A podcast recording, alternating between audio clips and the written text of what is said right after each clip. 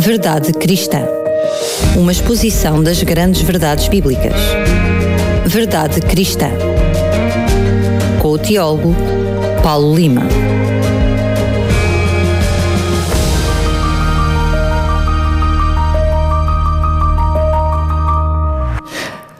Voltamos a estar na sua companhia para lhe trazer mais um Verdade Cristã.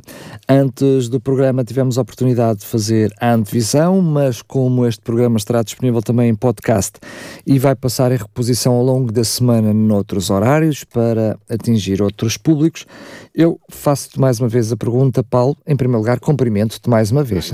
Espera aí, espera aí. Estavas a esquecer do cumprimento. Agora dentro do programa, porque já o tínhamos feito. Tens toda a razão. Uh, Paulo, mais uma vez, muito obrigado. É um prazer estar aqui. Daniel. Visto que este programa é a continuação do programa uh, anterior, aliás, já temos falado sobre este assunto. O tema é o mesmo, embora seja um programa autónomo, mas o tema, é o, o tema geral é o mesmo. Mas em continuação do programa anterior, estávamos nesta parte, só recapitulando rapidamente, estivemos a falar de alma, o significado de alma. O, o significado bíblico, bíblico, de alma. Eu ia dizer a seguir o significado de alma, o significado, o que é que a Bíblia entende, o conceito de alma, Sim. o que é que é a alma, o que fizemos também um paralelismo e fomos fazer um paralelismo ao longo dos programas entre aquilo que é o senso comum, diria, a teologia popular. A, teologia popular e aquilo que realmente é o relato bíblico Sim. e depois entramos ali na, nesta última fase Sim. em que tu detectaste detectaste ou é conhecido três textos chamados textos difíceis Sim. em que parecem contradizer tudo aquilo que tu estiveste a dizer até agora Exatamente. e fomos analisá-lo. Sim, e analisámos dois. Analisámos o primeiro, que é aquele texto famoso em que Jesus promete ao, ladrão, ao bom ladrão da cruz que, que ele estará com Jesus no paraíso vimos o significado. Não vou discorrer sobre isso, Daniel. Os nossos ouvintes podem ir ao podcast e encontrarão o programa. Eu sei que tu vais fazer esse anúncio.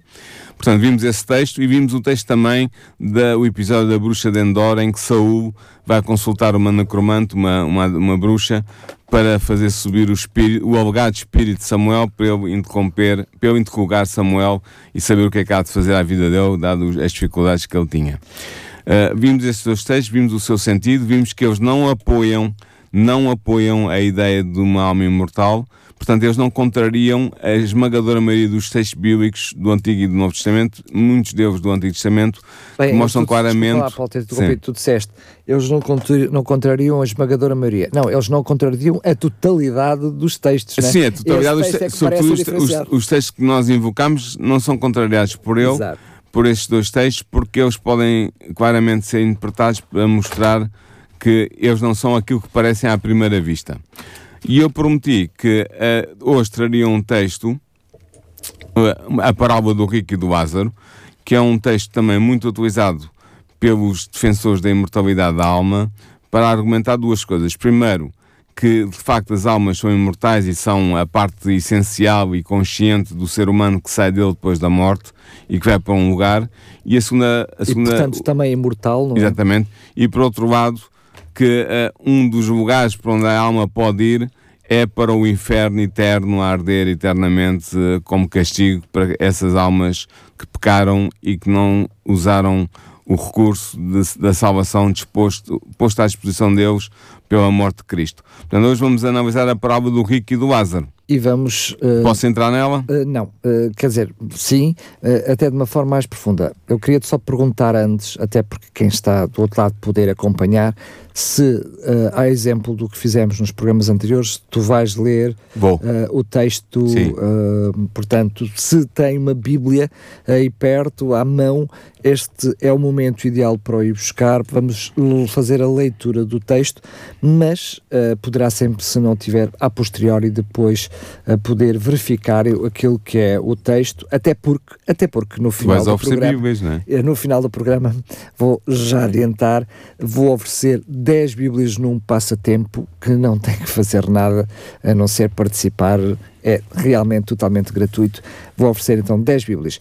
Mas então, Paulo, lembra-nos lembra só mais uma vez para quem está do outro lado, qual é Sim. é que é um, o livro, o capítulo e o versículo. É Lucas, capítulo 16, versículos 19 a 31. Eu vou ler na versão João Ferreira de Almeida, revista e corrigida, que é a nossa versão, a nossa versão uh, pátria, é porque é a nossa versão nacional, a versão da Sociedade Bíblica de Portugal.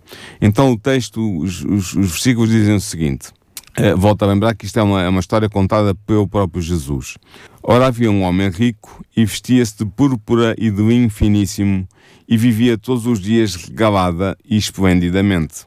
Havia também um certo mendigo, chamado Lázaro, que jazia cheio de chagas à porta daquele e desejava alimentar-se com as migalhas que caíam da mesa do rico, e os próprios cães vinham lamber-lhe as chagas. E aconteceu que o mendigo morreu e foi levado pelos anjos para o seio de Abraão, e, e morreu também o rico e foi sepultado. E no Hades ergueu os olhos, estando em tormentos, e viu ao longe Abraão e Lázaro no seu seio, e clamando disse: Pai Abraão, tem misericórdia de mim, e manda a Lázaro que molhe na água a ponta do seu dedo e me refresque a língua, porque estou atormentado nesta chama. Disse, porém, Abraão: Filho, lembra-te de que recebeste os teus bens em vida, e Lázaro somente maus, e agora este é consolado e tu atormentado. E além disso, está posto um grande abismo entre nós e vós, de sorte que os que quisessem passar daqui para vós não poderiam, nem tampouco os de lá passar para cá. E disse ele: Rogo depois ao Pai que o mandes à casa do meu pai, pois tenho cinco irmãos, para que lhes dê testemunho, a fim de que não venham também para este lugar de tormento. Disse-lhe Abraão: Tem Moisés e os profetas, ouçam-nos. E disse ele: Não, pai Abraão, mas se alguém dos mortos fosse com eles, arrepender-se-iam. Porém, Abraão lhe disse: Se não ouvem a Moisés e aos profetas, tão pouco acreditarão, ainda que algum dos mortos ressuscite. Portanto, este é o texto. Eu agora vou fazer um comentário passo a passo, à medida do, programa, do que o programa for avançando, mas eu quero dizer algumas coisas previamente. Primeiro, esta parábola é o texto mais citado para apoiar a noção de que os mortos têm uma existência consciente durante o estado intermédio, ou o estado intermediário, ou seja, o estado entre a sua morte e a sua ressurreição, é assim que a teologia lhe chama. Portanto, este texto é usado para provar que os mortos têm uma existência consciente durante o estado intermédio e também para provar a existência do inferno eterno. Prova, são dois em um, faz dois, dois elementos de prova, cada um para a sua doutrina quer da queremos, teologia popular. Quer queremos, quer não, o texto aparentemente mostra, a, a, parece dizer isso mesmo. Exatamente. Ora, antes de interpretarmos a parábola, nós devemos lembrar-nos de que as parábolas são concebidas para ensinar uma verdade fundamental e que os seus detalhes não têm um significado literal a menos que o contexto indique o contrário. Isto implica que apenas se pode definir doutrina a partir do ensino fundamental, central, confirmado por outras passagens bíblicas que a parábola comunica e não a partir dos seus detalhes. Os intérpretes mais esclarecidos da Bíblia, sejam eles de que denominação forem, cristãos, concordam que nunca se deve construir doutrina sobre os detalhes de uma parábola. Infelizmente, estes dois princípios hermenêuticos, estes dois princípios de interpretação bíblica, são ignorados pelos teólogos que desejam usar os detalhes desta parábola para apoiar a sua concepção sobre a imortalidade da alma humana e sobre a existência de um inferno eterno. A lição, ou a verdade fundamental que Cristo quis ensinar ao contar esta parábola, é apresentada pelo próprio Jesus na declaração final, quando ele diz em Lucas 16, 31 o seguinte: Porém, Abraão lhe disse: Se não ouvem a Moisés e aos profetas, tampouco acreditarão ainda que algum dos mortos ressuscite. Ou seja, o que Jesus está a dizer através de Abraão nesta parábola é que a revelação de Deus que convence o coração pecador está nas Sagradas Escrituras. Neste caso, no Antigo Testamento, porque era ainda un, as únicas a Sagradas Bíblia Escrituras que então. existiam, era a Bíblia de então. Se ela, se as Sagradas Escrituras não convencem o coração pecador, nada o fará, nem mesmo a ressurreição de um morto. E nota Daniel, que ele não diz o, o, o, o rico que está no tormento, no, supostamente no tormento eterno, não diz a Abraão, envia uma alma ou faz com que uma alma vá falar com os meus irmãos. Ele diz, envia alguém que suscite, que vá falar com eles. Por isso, por isso é que Abraão diz: nem tampouco acreditarão, ainda que alguns dos mortos ressuscite. Portanto, mostra aqui claramente que o acesso à vida, nomeadamente depois da morte, é pela ressurreição e não por qualquer imortalidade inerente de uma qualquer alma como uh, núcleo central da personalidade humana.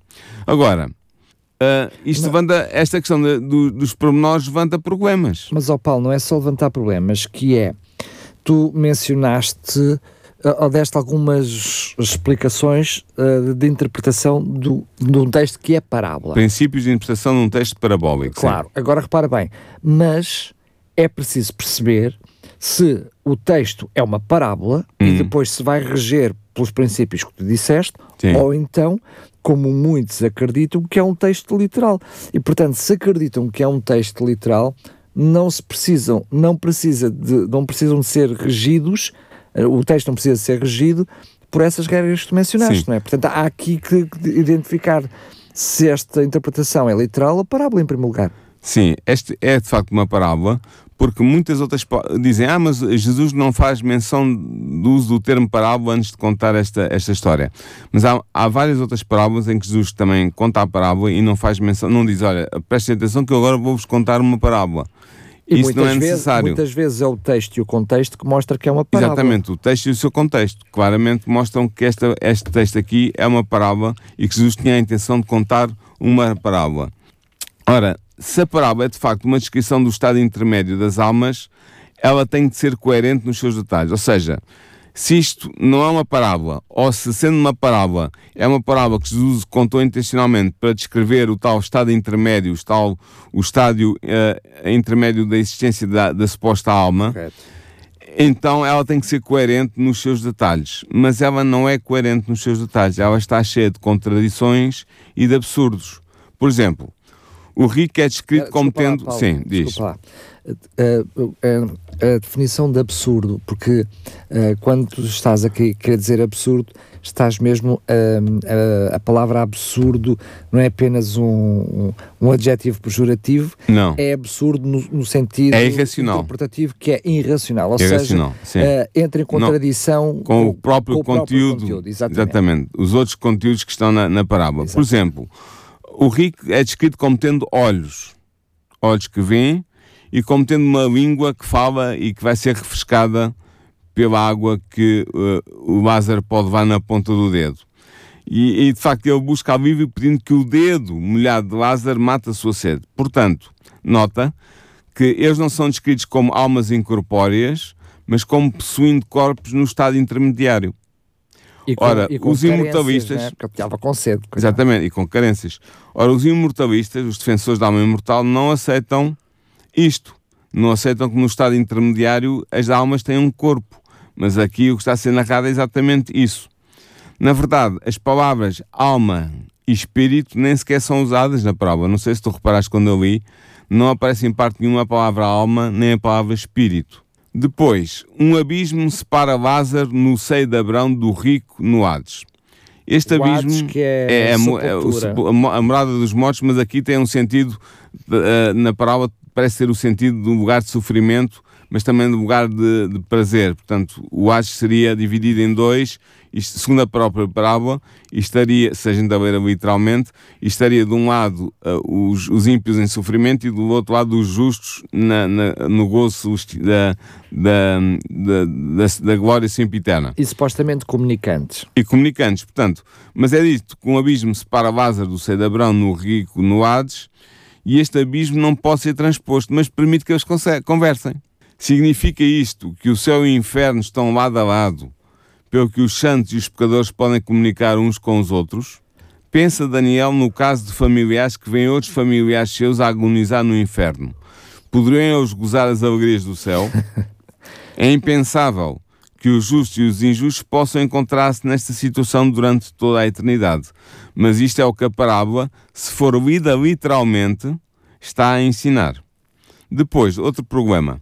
Abraão nasceu aproximadamente dois mil anos após a criação de Adão, de acordo com a cronologia bíblica. Grosso modo, muitas pessoas justas morreram antes de Abraão morrer.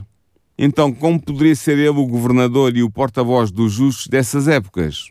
Abraão não existiria. Portanto, o seio de Abraão existiria antes de Abraão existir e ter morrido?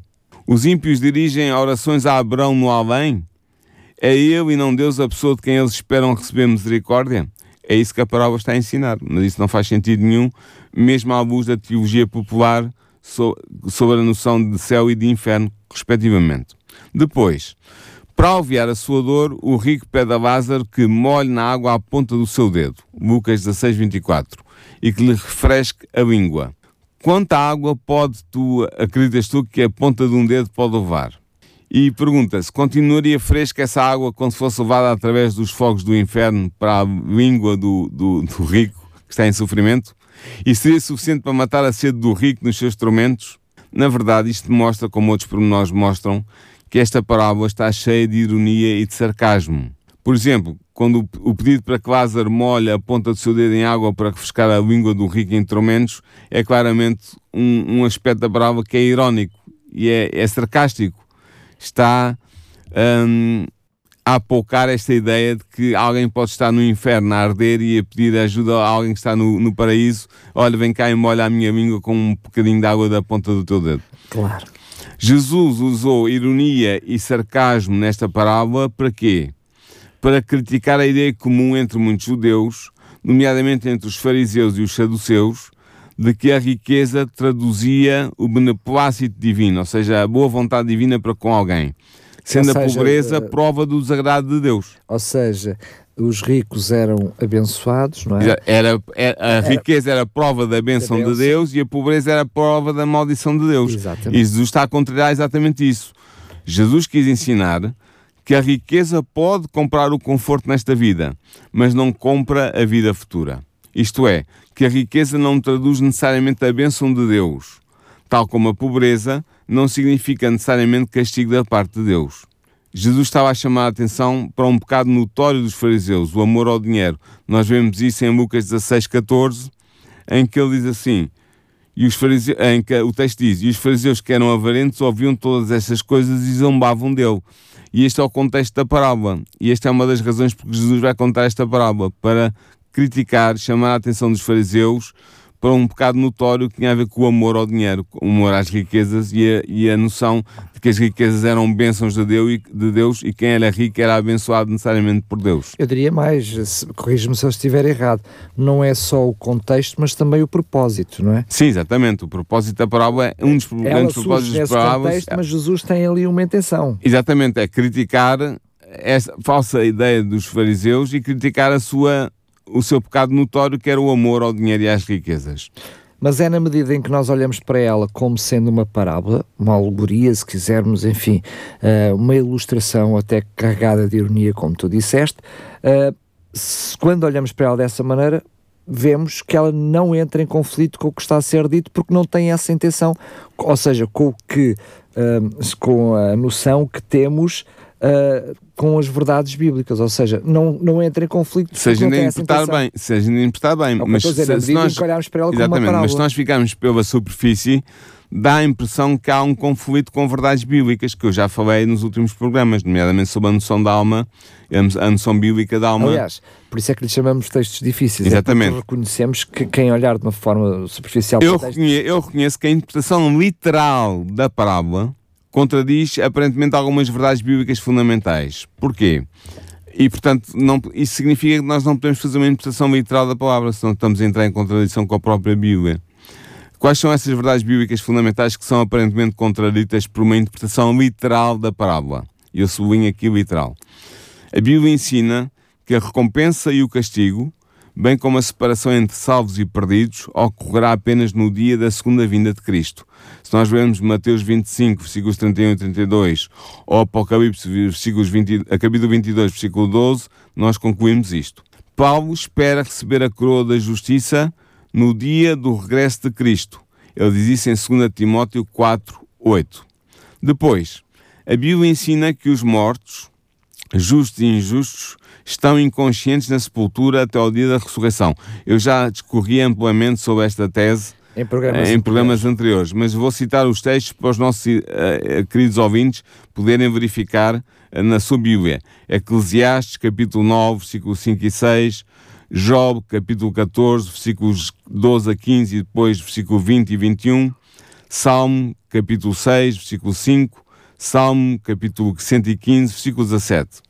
Vimos isto nos nossos programas anteriores, eu não vou desenvolver muito mais, a não ser mais para o fim deste programa.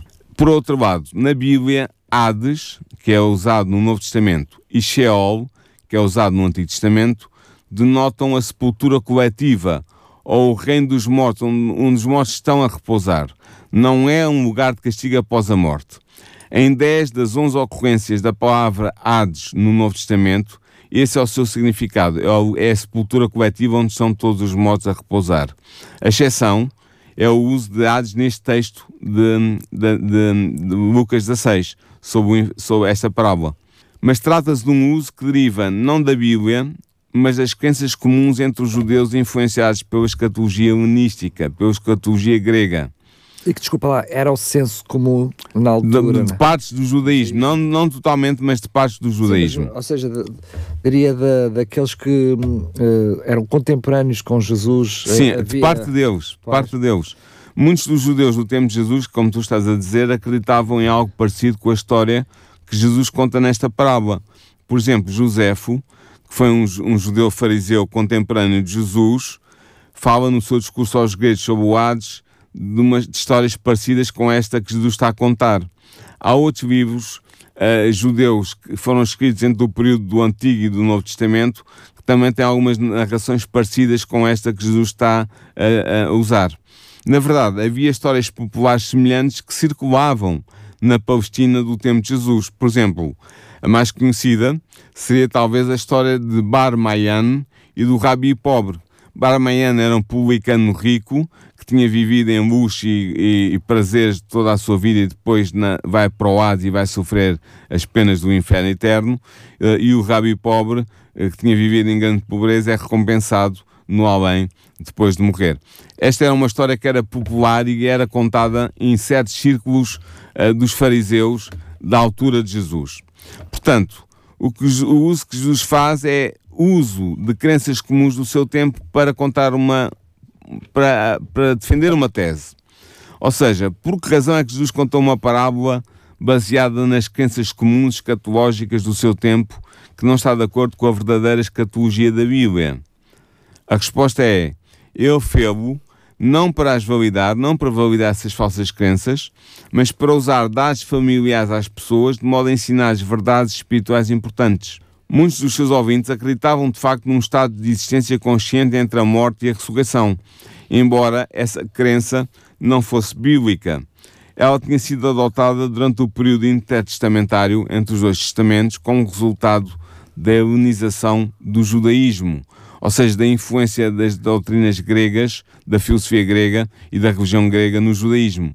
E tinha-se tornado parte das crenças de alguns setores judaicos no tempo de Jesus, não de todos, mas de alguns.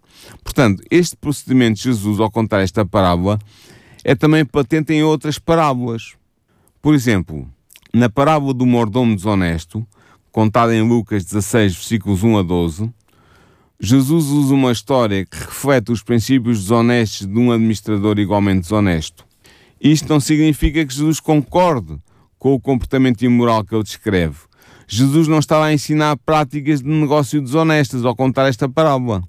Ele apenas usa esse comportamento para criar uma parábola com uma lição. Qual era a lição? Está em Lucas 16:9. Devemos fazer amigos com as riquezas da injustiça, ou seja, devemos usar os nossos bens hoje para fazer amizades para a vida eterna. Era esse o objetivo da parábola, não era ensinar a ser desonesto. Com certeza, claro. Outro exemplo é a ilustração que Jesus usa quando afirma que ninguém pode entrar na casa de um valente sem primeiro maniatar o valente, sem o primeiro o dominar e o amarrar. Pergunta-se: Estava Jesus a defender o roubo e a violência? Claro que não. Era apenas uma imagem usada para fazer uma, passar uma lição espiritual. Jesus usa às vezes algumas imagens choque nas suas parábolas para acordar as pessoas e dizer: estou a ensinar isto, a minha lição neste ponto é esta, assim, assim. É como a, a do camelo que entra pelo, pelo do buraco da agulha, buraco da agulha exatamente. E tudo, outras, portanto, claro. Jesus usava muito este tipo de estratégia uh, educativa. E além disso, no contexto da parábola que eu li, portanto, da parábola do, do rico e do Lázaro, uh, nada no contexto em que a parábola aparece em Lucas sugere, ainda que remotamente, que Jesus pretendia ensinar algo acerca da vida no além dos ímpios e dos justos. Jesus tinha estado antes a pregar sobre a cobiça e o dever de mordomia, como nós vemos em Lucas 16, 1 a 13. E é nesse sentido que ele vai, vai contar esta parábola para passar a lição. Uma, uma das, das duas lições é que as riquezas não são sinal de bênção e de salvação. Portanto, nós não podemos comprar a salvação com as nossas riquezas e não podemos acreditar porque eu estou bem na vida, é porque Deus me está a abençoar e eu vou ter um, um excelente, uma excelente vida depois da minha morte. Mas, ó Paulo, vamos até, uh, eu diria, passar aqui por um outro patamar, se me permites, ou, ainda dentro do mesmo contexto, mas para uma ou, ou, outra dimensão, chamemos-lhe assim. Sim. Um, eu acho que todos estes ensinamentos que depois, uh, devido à sua longevidade no tempo, ou seja, por já haverem lá atrás, há tanto há tempo. Há muitos anos terem estado na tradição, teológica. Exatamente. Uh, vivemos e convivemos com eles que às duas por três uh, não perdemos muito tempo a pensar deles, é? Ou uhum. seja, já fazem parte de nós, não, não, não paramos para pensar, chamemos-lhe assim. Sim. Porque eu acho que quem nos está a ouvir, mesmo que tenha bem presente na sua cultura esta noção de que quem morre vai imediatamente para o céu ou para o inferno, certo, mas estou a falar de quem morre em Jesus, Sim. que vai para o céu um, e uh, vive para sempre esta felicidade eterna no momento Sim. que chegamos para o céu e que ele é imediatamente a seguir a morte. Esta noção, já lá vou ao inferno, mas ainda na terra, em que os nossos antequeridos estão vivos e estão no céu neste momento e estão a assistir a tudo. Eu agora pergunto: como é que é possível conciliar esta, esta noção, que já vimos em programas anteriores, que não é correta, mas como é que podemos conciliar esta noção da salvação, enfim, da, uh, e da, da vida, com alguém que está no céu a viver feliz para sempre e a ver o sofrimento dos seus antequeridos aqui na Terra. Eu já, já nem estou a pensar no inferno porque já lá chego. Como é que é possível alguém estar no céu e ver os seus queridos na Terra em sofrimento? A acreditar numa interpretação literal da parábola do Rico e do Lázaro, há a comunicação visual e auditiva e, vocal entre o, fe, o, o, céu e o inferno, e portanto as pessoas que estão a gozar as alegrias do céu estão a ver os seus entes queridos. Mas mesmo culturalmente há essa noção. Olha, eu sei que tenho o meu avô, o meu pai, está a vigiar por mim, está a cuidar de mim, está-me a ver e está Sim. a cuidar, está a, uh, a cuidar de mim.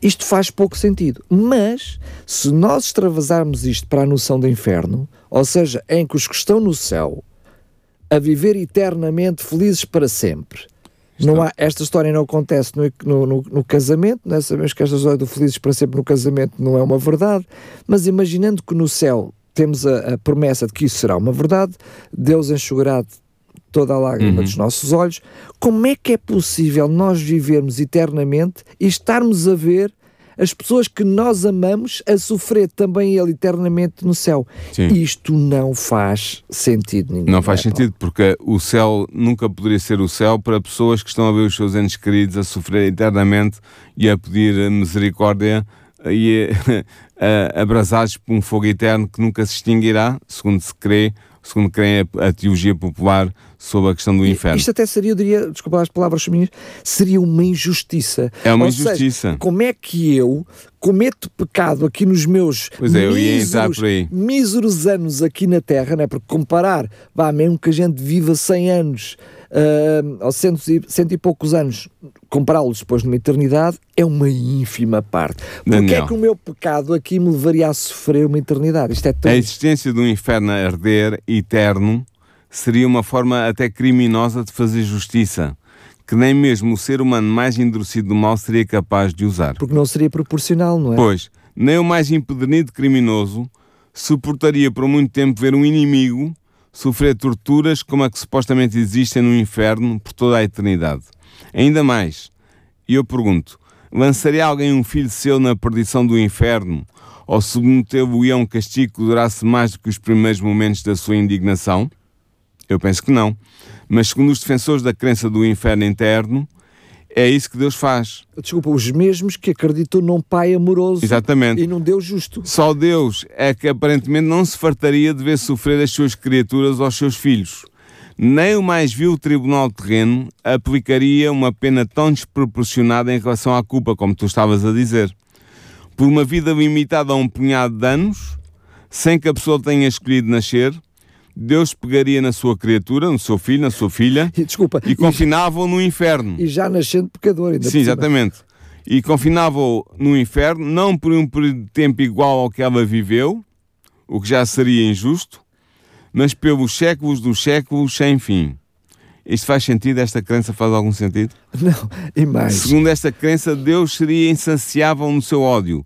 Deus seria uma espécie de Hitler infinito, pior ainda do que o Hitler, muito pior, que se comprazia pela eternidade a ver os seus filhos sofrerem eh, eternamente sem qualquer possibilidade de, de- E- de- de e- cessar esse sofrimento. E Deus, eh, Deus, Deus também me desculpe, e os nossos ouvintes que me desculpem a expressão, mas eu seria até macabro, que é o oposto de ser divino, Sim. que é, por um, também, quem está no inferno conseguir enxergar quem está no céu a viver feliz para sempre. Ou seja, conseguimos imaginar Mas sabes que há, há, há, há- há teólogos que dizem que uma das, uma das fontes da teólogos que defendem esta tese, uma das fontes da alegria dos justos no céu vai ser ver, contemplar os ímpios a sofrerem eternamente. Vai ser uma das fontes da alegria do céu. Ora, eu não sei como é que se consegue pensar isso, eu não sei como é que se consegue pensar isso sobre Deus, que, como diz João na sua eh, epi- primeira epístola, é amor, ele diz por duas vezes, como é que um Deus que é amor iria conceber tal, eh, tal eh, situação para castigar os seus filhos que foram pecadores durante 70, 80, 90 anos numa eternidade. É verdade que às vezes, como humanos, ah, mesmo reconhecendo que Deus é amor e que é um pai para nós, um pai amoroso, um pai que não só que nos criou, mas que nos salvou Sim. e que cuida de nós diariamente. E que mandou o seu filho Jesus morrer, por na- nós. por nós. Agora vamos fazer. eh, Às vezes é difícil nós pormos o plano, mas vamos imaginar um ouvinte, uma ouvinte que nos está a ouvir, cada um de nós, com um filho a quem amamos muito.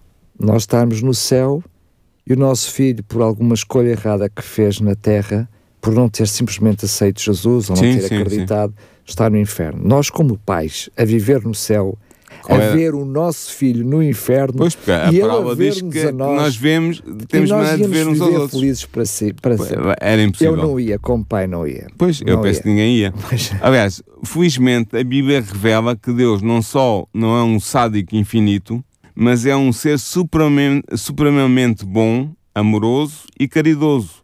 Mesmo a sua ira, mesmo a ira de Deus é divina, não é, não é humana. Dela diz o salmista no Salmo 103, versículo 9: Não repreenderá perpetuamente, nem para sempre conservará a sua ira. Portanto, este texto é claro. Deus, quando se ira, ele ira-se com justiça, é justo na aplicação do castigo, mas um castigo que duraria eternamente e em que Deus é que Deus supostamente é que mantinha o inferno a arder com as pessoas lá dentro não, não sendo co- com as almas a não serem consumidas por aquele fogo devorador.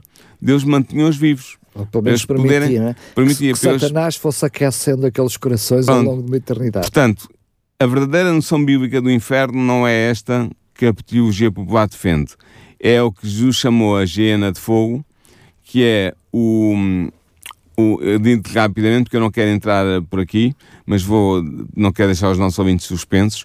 eh, é ahm, o lago de fogo que, de que fala de eh, Apocalipse nos últimos capítulos, em que serão destruídos os ímpios, Satanás e os seus anjos, por terem recusado, nomeadamente os seres humanos ímpios, por terem recusado a salvação que lhes foi oferecida em Jesus.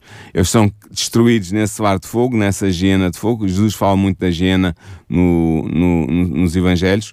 Eh, e será esse o verdadeiro inferno. Será algo em que uns talvez sofrerão um pouco mais do que outros, mas de modo algum irão sofrer eternamente, serão, acabarão por ser destruídos e o mal que existia no universo corporizado nesses seres rebeldes contra Deus acabará porque eles serão destruídos por toda a eternidade. Ou e seja, serão o destruídos resultado é que é eterno. o resultado do, do fogo eterno é o facto de ser um, um final determinante e, fin- e completo para aquelas pessoas que, que forem suscetíveis de receber o castigo eterno, ou seja, um castigo que dura para sempre. Não é durar para sempre no sentido de ser continuamente no tempo, mas porque o resultado desse castigo é final e é definitivo e não tem apelo. Até porque o lugar do inferno, ou seja, o que a Bíblia nos ensina, e sobretudo e concretamente o livro do Apocalipse, que nos explica um pouquinho como é que depois vai acontecer todo, toda essa Sim. parte, assim de uma forma muito rápida, sabemos que a Cidade Santa, no fim dos mil anos, depois de estarmos todos no céu com Jesus, vai descer para a terra, Sim. depois haverá a ressurreição dos, dos, ímpios. dos, ímpios. eles vão ainda fazer um, um ataque sem sucesso à Cidade Santa. Exatamente. E depois, virá, são julgados. São julgados. E depois do julgamento que irá fogo do céu e das entranhas da terra. Aqui na terra, portanto, esse Sim. fogo vai destruir não só os ímpios, mas vai destruir também toda a terra. Todos os vestígios da, da atividade humana na portanto, terra. será sim. na terra e depois Sim. Deus fará novas todas as coisas. Exatamente. Ou seja, nem o lugar, o próprio lugar da destruição que é o nosso planeta, se não é?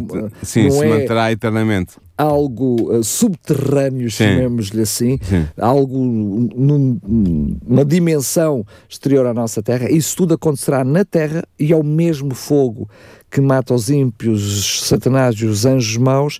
Uh, que destrói também toda a terra e que Sim. permitirá a Deus fazer tudo novo. Portanto, Exatamente. nós vamos ver o paraíso e o inferno, desculpa-me a expressão, entendo o que eu estou a querer dizer e os nossos ouvintes também, é o mesmo sítio. Vai ser o mesmo sítio, depois oh. tudo feito novo. É? Sim, é? primeiro o inferno, depois a destruição global dos ímpios e de todos os vestígios da atividade humana no planeta e depois a reconstrução ou a recriação de Deus, da parte de Deus, do paraíso, tal como ele era originalmente no tempo em que Adão e Eva foram criados. Sim, vai ser isso. Mas uh, o que eu quero fazer claro é que, mesmo no Apocalipse, há pessoas que interpretam mal o, as referências que são feitas ao Lago de Fogo, mas eu deixo só esta, este, este dado. O Lago de Fogo aí designado é chamado a Segunda Morte. Portanto, não é o sofrimento eterno, não é um sofrimento para sempre, é a segunda morte, é a destruição final dos ímpios, dos anjos Satanás. Morte, a primeira é a nossa, a morte, é a nossa terra, morte na claro, terra. Claro. Uh, uh, portanto, é, a segunda, é chamada a segunda morte, é a morte definitiva, é a morte eterna, é a morte que resulta do, do fogo eterno, porque é um fogo com consequências eternas para sempre, será definitivo, destruirá e acabará definitivamente com os ímpios neste planeta e, portanto, também no universo. Muito bem, eh, lembro só aos nossos ouvintes que uh, esta é apenas parte de um programa. Os programas anteriores estão disponíveis em podcast em radiorcs.novotempo.pt. Se quiser ouvir, aproveito também e relembro que se tiver alguma dúvida, alguma sugestão, alguma coisa que queira comentar no programa, Estamos à sua disposição, pode usar as nossas redes sociais. Relembro, o programa é o Verdade Cristã para se centrar dentro dos vários programas na rádio e pode também enviar-nos um e-mail para programas. Lembro ainda que daqui a pouco vamos oferecer 10 Bíblias. Paulo, eu pedia-te para fazer uma conclusão, mas gostaria de te abranger, ou que pudesse abranger não só o que falaste no programa de hoje, mas também uh, incluindo os outros textos difíceis que mencionámos Eu vou fazer uma anterior. pequena conclusão que vai, vai, abranger um, um sumáriozinho de tudo. Então é assim, a crença na alma imortal, que é a crença da teologia popular da, de boa parte das igrejas cristãs, reproduz, na verdade, o ensino do Satanás no Jardim do Éden, quando ele induziu Adão e Eva a pecarem. Deus tinha dito sobre a árvore proibida o seguinte: No dia em que dela comeres, certamente morrerás. Gênesis 2, 16 e 17. Satanás, usando a, a serpente como seu médium, contradisse essa afirmação e disse: É certo que não morrereis. Em Gênesis 3, versículo 4. Ora, todas as concepções imortalistas de todas as religiões do mundo, sejam elas cristãs, muçulmanas, eh, budistas, animistas, hindus, o que for, todas as concepções imortalistas de todas as religiões do mundo estão baseadas nesta tese satânica. A tese de que há uma coisa no ser humano que é imortal. A crença da alma imortal e consciente que sai do corpo no fim da morte e vai para algum lugar bom ou mau, conforme a situação da pessoa. Ou conforme a religião. Exatamente. Uns acreditam na recriação à procura da purificação. Exatamente, exatamente. Perfeito. Na reencarnação e tudo mais. Exatamente. Mas tem toda esta noção de que há alguma coisa no ser humano, a sua essência consciente uh, e pessoal, que, que sai da, do corpo na altura da morte e vai fazer alguma coisa depois disso. Mesmo o cristianismo ou vai para o céu ou vai para o inferno. Exatamente, ou para o purgatório no caso dos católicos. Como nós vimos no programa, nos programas anteriores, esta crença contradiz a Bíblia. E eu vou citar alguns textos bíblicos, vou, vou citar de novo textos selecionados que eu já abordei nos programas anteriores. Por exemplo, vejam o que diz Eclesiastes 9, versículos 5 e 6. Porque os vivos sabem que hão de morrer, mas os mortos não sabem coisa nenhuma. Amor, ódio e inveja para eles já apareceram. Para sempre não têm eles parte em coisa alguma do que se faz debaixo do sol. Ou então em Salmos 6, versículo 5: Pois na morte não há recordação de ti, meu Deus. Ou então Salmos 15, 115, versículo 17: Os mortos não louvam o Senhor. Portanto, não há ninguém no céu a louvar Deus depois de ter morrido e estar nas glórias do céu. O, o salmo é claro. O Salmo 146, versículos 3 e 4, que diz: Sais o espírito e eles tornam ao pó, nesse mesmo dia parecem todos os seus pensamentos. Está a falar dos que morrem. Portanto, não há esta não noção. São, desculpa lá, e não Sim. são só estes os Não, textos. estes são alguns é selecionados. Exemplificativo Exemplificativos. Eu, eu abordei muitos outros textos no- nos programas anteriores. Portanto, ah, o que é que nós concluímos disto? Para terminar, não há há uma coisa chamada alma imortal nos seres humanos. Os seres humanos são de facto almas viventes e, e são ah, racionais e conscientes, têm consciência moral porque são feitos à imagem de Deus. Mas todos os seres animais deste planeta são almas viventes, Nefesh Hayah, como o ser humano, com a diferença de não serem feitos à imagem de Deus. E portanto a ressurreição é o único acesso à imortalidade do ser humano. E é condicional. É condicional porquê? Porque depende da nossa aceitação ou não, pela fé, do que Jesus fez por nós na cruz do Calvário. Portanto, se eu, como cristão, aceitar o que Jesus fez e viver uma vida coerente com essa fé, tenho acesso à ressurreição e pela ressurreição tenho acesso à eternidade com Deus. Se eu não aceitar, não tenho acesso à ressurreição da vida, tenho acesso à ressurreição do juízo, e essa ressurreição do juízo conduzirá à morte eterna de que eu falava ainda há pouco, no tal lago de fogo de que fala ah, hum, hum, Apocalipse. Portanto, resumindo, não há imortalidade intrínseca no ser humano, segundo a Bíblia do Novo e do Antigo Testamento. O que há é o acesso através da ressurreição para a vida ou para a morte eterna. Sendo que, mesmo culturalmente, as religiões, de uma forma mais generalizada, não conhecem, portanto, a- a- essa teoria eh, de, de Apocalipse, essa teoria bíblica. Não, porque de- isso é, de do, dois- é próprio do cristianismo. É isso que eu estou, dois momentos da ressurreição, mas também, que, a mesmo acreditando na ressurreição dos justos, acreditam que ela é imediata, que acontece imediatamente após a morte e não alguns tempo no futuro, quando Jesus vier, não é? Mas não é a ressurreição que eles acreditam, eles acreditam no tal estado intermediário, ou seja, um estado pós-morte em que a pessoa morre e sai, de- sai do corpo com, sob a forma de uma alma consciente, que é a essência da Sim, personalidade. mas muitos chamam isso a ressurreição, não é? Exatamente desconhecendo a questão da, da vinda de Jesus Cristo. É o que eu estou a dizer, depende das religiões, de- da, da- da dominação, não é? Das religiões, Ah, sim. mas da dominação, não é? estás a falar do cristianismo. do dentro do cristianismo, não é? Hum, para muitos eh, têm noção da ressurreição de uma forma. eh, Mas isso não é verdadeira ressurreição, porque a ressurreição implica o ressurgimento do corpo em, num estado glorioso para viver a eternidade com Deus. É o que eu dizer, não, é o que eu estava a dizer, não, não é, portanto, não é um ensinamento bíblico, é, é aquilo que são ah, ah, as crenças. Eu Enfim, queria terminar só com, uma, só com, uma- com a seguinte indicação. Há cada vez mais teólogos evangélicos, eu sublinho aqui a palavra, há cada vez mais teólogos evangélicos a acreditarem ah, naquilo que eu acabei de dizer. Não porque isto seja da minha invenção, porque não é, é, uma, é, um- é o resultado do estudo da Bíblia. Mas, por exemplo, eu vou dar um exemplo. Há um teólogo que se tornou muito, muito famoso entre os evangélicos, muitos recusam o que ele ensina, mas muitos aceitam o que ele ensina, que é o Edward William Fudge, que escreveu um livro fundamental sobre esta questão do inferno, que é, tem o título de Fire That Consumes, ou seja, O o fogo fogo, que consome.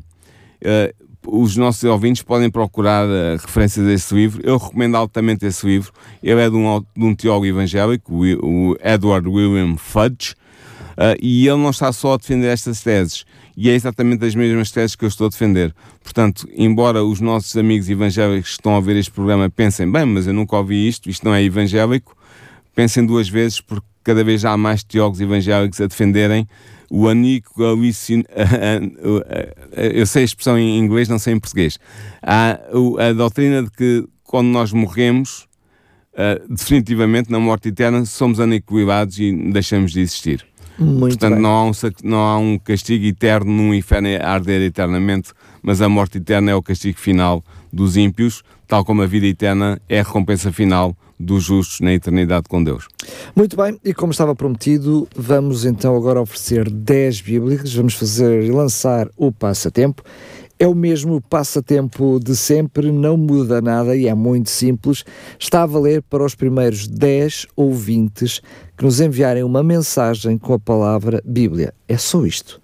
É enviar uma mensagem com a palavra Bíblia e está a valer 10 Bíblias para os primeiros 10 ouvintes. É totalmente gratuita, é a versão, é a nossa versão da Sociedade Bíblica Portuguesa, é João Ferreira de Almeida, não é uma versão, uh, não é uma versão uh, própria uh, ou inquinada ou direcionada, não é a versão normal, exatamente porque é essa que usamos também aqui, aquela que todos têm acesso. É, já sabe, envie uma mensagem, o número de telefone é o 933, pois é duas vezes a nossa frequência, 912 912. Vou repetir, 933 912 912. 10 Bíblias, basta enviar uma mensagem com a palavra Bíblia. Pode depois levantar aqui na rádio, pode, se não quiser, nós depois entraremos em contato consigo para saber se quer levantar aqui na rádio ou se quer que lhe enviemos totalmente gratuita para a sua casa e agradecemos mais uma vez também à Sociedade Bíblica por esta parceria. Antes de terminarmos, Paulo, normalmente terminas sempre como cumprimento a quem se dirige eu os teus fazer, cumprimentos eu vou, vou fazer um cumprimento e depois vou anunciar também o que é que nós vamos estudar para no a próxima semana. Programa. Muito bem. Sim. Então o meu cumprimento hoje é em especial para todos aqueles cristãos, sejam eles católicos, evangélicos, ortodoxos, uh, protestantes, que hum, neopentecostais, pentecostais, todos aqueles cristãos que, de algum modo, se, se sentiram aterrorizados pela ideia do inferno eterno que arde eternamente e castiga os, os que estão lá presos por toda a eternidade. Essa noção não é verdadeira, podem estar tranquilos que o nosso Deus é um Deus de amor, não é um sádico tirano que se deleita em torturar as suas criaturas internamente. Portanto, este, este programa é dedicado a todos os meus irmãos e irmãs que já alguma vez pensaram que injustiça seria se existisse realmente um inferno eterno, como a teologia popular defende. Uh, e a resposta é que esse inferno eterno não existe de facto. Portanto, Aliás, essa, é, essa é a saudação que eu queria mandar hoje para Muito especialmente. bem. Não falámos sobre isso durante o programa e acabou por ficar explícito, não é só implícito, mas explícito na tua, na, nas tuas saudações, é que também temos uma noção muito clara que houve uma intenção por detrás de, desta, do surgimento desta, desta Sim, teoria, não é? claro que sim. Houve uma intenção de amedrontar e, e ter algum lucro com, Sim. com, esse, com esse medo. Muito e, bem, Paulo. E queria agora- anunciar sim. então os programas, não só, o, não só o programa da próxima semana, mas das próximas oito semanas. Eu aproveitei a deixa de abordar neste programa de hoje e desta semana uma parábola de Jesus e pensei que seria bom trazermos as principais parábolas de Jesus para nós aprendermos, sim, para aprendermos mais sobre elas. Porque Jesus tem eh, lições importantes para nos comunicar através das parábolas. Então o que eu vou fazer é nos próximos, talvez, oito programas, trazer as principais parábolas de Jesus para nós entrarmos na mente de Jesus e percebermos o que é que ele estava a pensar, o que é que ele queria dizer com aquelas parábolas extraordinárias, como por exemplo a parábola do bom samaritano, ou então a parábola eh, do filho pródigo, ou outras parábolas semelhantes que são fundamentais para uma compreensão da mensagem de Jesus. Muito bem, Paulo, mais uma vez, muito obrigado e até ao próximo programa. Um abraço, Daniel, até ao próximo programa. Lembro que este programa estará disponível também em podcast, em radiorcs.novotempo.pt. Se não ouviu na íntegra, pode fazê-lo. Estará disponível entre hoje e amanhã. E também, se quiser fazer alguma pergunta, se quiser, eh, enfim, algum esclarecimento ou tem alguma sugestão, mande-nos um e-mail, uma mensagem pelas eh, para a nossa rede, rede móvel ou então por e-mail para programas arroba radiorcs.novotempo.pt. Verdade Cristã. Uma exposição das grandes verdades bíblicas. Verdade Cristã. Com o teólogo Paulo Lima.